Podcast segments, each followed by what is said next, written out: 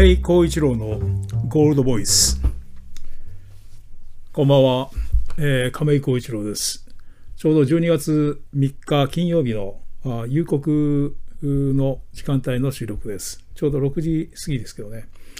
えー、まあ、あのー、この間、にわかにね、あの新型コロナウイルスのオミクロン株が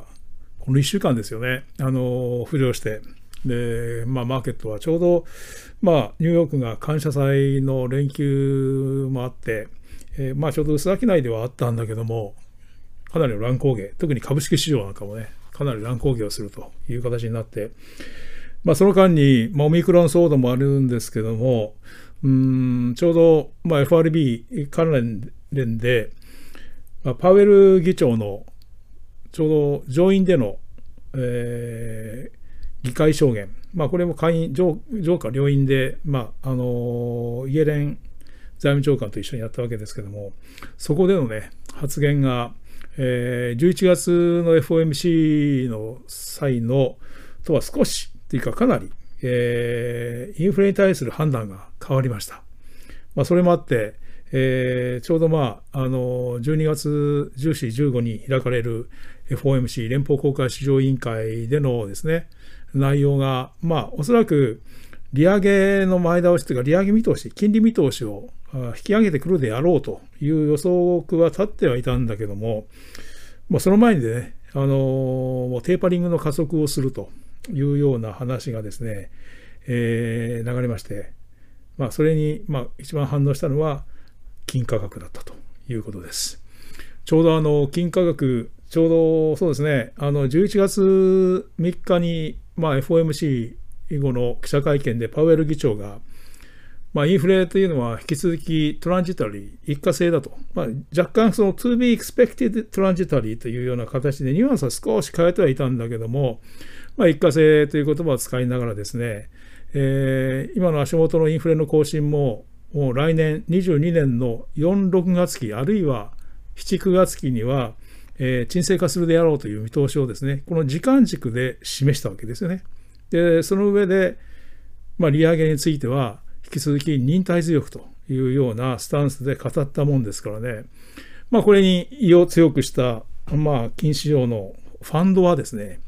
えー、先物市場でロング、買い立てをですね、一気に増やして、まあ、あの、実は11月4日から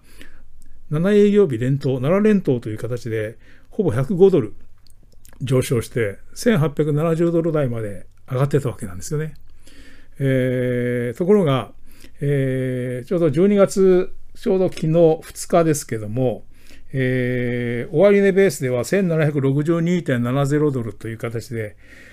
まあ、あの11月初め7連投して、要するにまあ11月中旬まで105ドル上がってったものが、えー、その半月かけて元に戻ってきた。いわゆるこの行ってこい状態という形でですね、まあ、足元の、えー、ニューヨーク金の価格っていうのは1760ないしは70ドル台、まあ、ちょうど1770から1800ドルぐらいの、まあ、レンジ相場にはなってはいるんですけども、えー、ちょうど本当に1ヶ月かけて、えー、100ドル上がって100ドル下がったと。でその間に、えーまあ、これを動かしたものっていうのはファンドで、えー、ファンドのですね買い立て局がえー、上昇時には150、まあ、トン余り増えました。これはあのオプション取引を除いてる数字なんですけどね。で、えー、下げ過程では100トン余り減ってて、まだ若干その買い立てが残ってるんで、今足元で、まあ、なんとなく断続的に出てきてる売り物っていうのは、その残りがですね、えー、まあ、手締まい売り、ないしは見切り売りが出てるものという感じなんですよね。あまあ、そういうことで、焦点はそのオミクロンという、まああのまあ、コロナの問題もあるんですけども、えー、まあその FRB のスタンスが特にインフレをめぐるスタンスが変わってですね、えー、12月14日15日の会合にはですね、えー、テーパリングを加速して、従来では、まあ、あの毎月まあ、すでに11月15日から始めてるんですけども、150億ドルずつ減らしていって、来年の6月には終了というような見通し。まあ、これはあの、うん、次のステップが利上げになるわけですけども、その前にね、あのとりあえずその量的緩和策を終えておいて、それでいつでも、まあえー、状況を見て利上げに向かうというスタンバイをしようと。ただ今、あまあ、インフレ更新がですね、予想以上にある面では長引きそうだし、予想以上に、予想よりも高くなりそうだと、さらに。というようなことでですね、早くそのもう利上げの要するにスタンバイっていうか体制を整えようというような話なんですね。したがって、えー、この12月14、15の FOMC で、えー、加速を決めて、もう早ければ、まあ、3月ぐらいにはですね、もう量的緩和を終えてしまおうと。そこで、まあ、いつでも利上げをできるスタンスを整えようというような話になってきました。まあ、もちろんあの、ね、この1週間の間にそのオミクロン株っていうのが、まあ、これまでのコロナウイルスの中では非常に感染力が強くて、で過去に獲得した、まあ、免疫をスルーするという、まあ、それをすり抜けて人間の体に取り付いてしまうという形で、非常にまあ再感染リスクが高いということが、まあ、大体分かってきてて、でもちろんそれは、そのすでにあるワクチンもですね、えー、製薬メーカーもそれに対応すべくですね、もうすでに動き始めてはいるとは思うんですけども、まあ、少なくとも3ヶ月、ないしは量産化にはもう少しかかるんじゃないかというワクチンのですね、という話もあるので、えー、まだ症状が、まあ、伝えられるところでは、まあ、感染力は強いんだけども、もう症状は軽いんじゃないかと、これはまだはっきりしたことは分かりません。えー、という話もあるわけですけども、ただ、いかんせん、その広がり方がですね、やはり、えー、スピードアップしてくると、これはまあ活動制限をかけなきゃいけないという話になってくると、これはまあ FRB だってですね、そのいかにインフレがですね、えー、想定外のその高さ、ないしは継続ということになったとしてもですね、引き締め策にはなかなか動きにくいというのは確かですよね。だからまあ、そのウイルスとの、まあ、兼ね合いというのはあるんですけども、それでもまあ、今回ね、11月30日の上院の、まあ、公聴会では、えー、もう12月の FOMC では、えー、テーパリングの加速は検討する、話し合うというのが適切だということだし、でインフレ見通しについて、トランジトリーという、まあ、一時的だっていう文言を削るタイミングがやってきたということまで言ってるわけですね。もちろんこれはあの、うん、まあ、次の議長として、まあ、来年2月に4年の任期が満了した後に再任が決まったわけですけども、まあ、それのその再任発表の席上でですね、まあ、バイデン大統領がインフレに対して非常に警戒感を示して、えー、そのインフレ抑制に対して非常に、まあ、この FRB にも期待をしているというようなニュアンスの、まあ、スピーチをして、その後にパウエル議長と次の副議長にまあ、決まっている承認、えー、あの任命されているですね、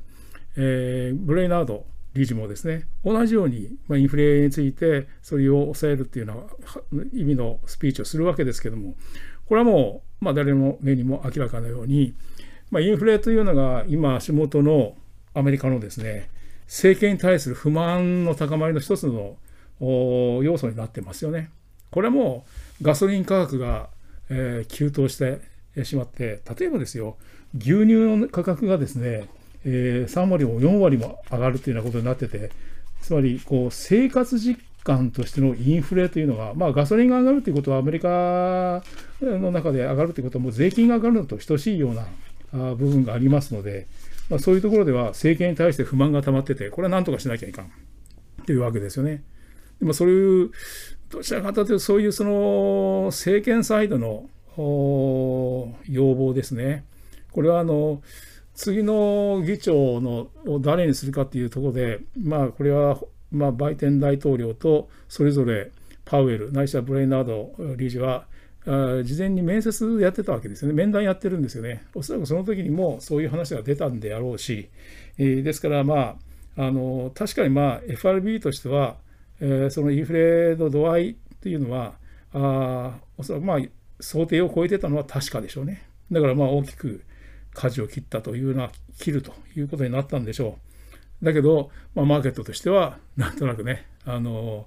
はしごを外されたみたいな感じになってしまってこの1ヶ月間で、えー、スタンスが一気に高くなったという感じですよね。えー、だけどまああのこう思うんですけどね、まあ、いわゆるそのさっき言ったようにえー、ちょうどその11月の FOMC 前の水準に戻ってきてしまって、行ってこい、100ドル上がって100ドル下がってきてるわけ、大まかに言ってですね、下がってきてるんだけども、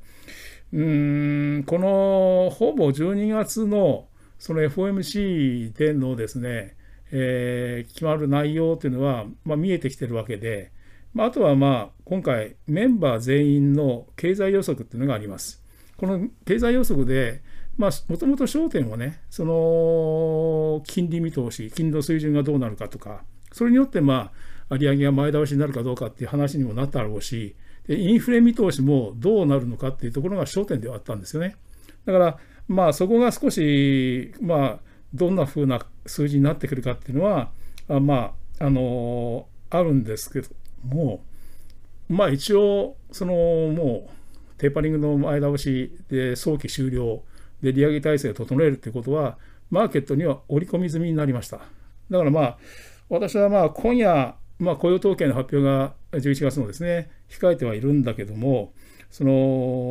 12月の FOMC 前に、大体こう金は安値を出し切るんではないのかなというような感覚で今見ています。つまり、その実質的にその、まあ、12月の FOMC でですね、テーパリングの加速だとかそういうのが決まったとしてもそこで一応はその目先のですね材料デスク紙のような感覚になるのではないかなというふうな感じで見ています。まあ、それ前に、まあ、今夜あの FOM、えー、雇用統計ですね雇用統計の NFP、えー、非農業部門の就業者の増加数、まあ、これがちょっと、えー、どうなるかですね大体50万人の増加になってて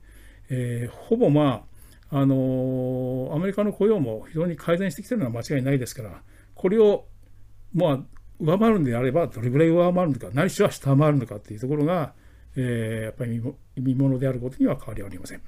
まあ、以上になります。これで終わります。Thank you.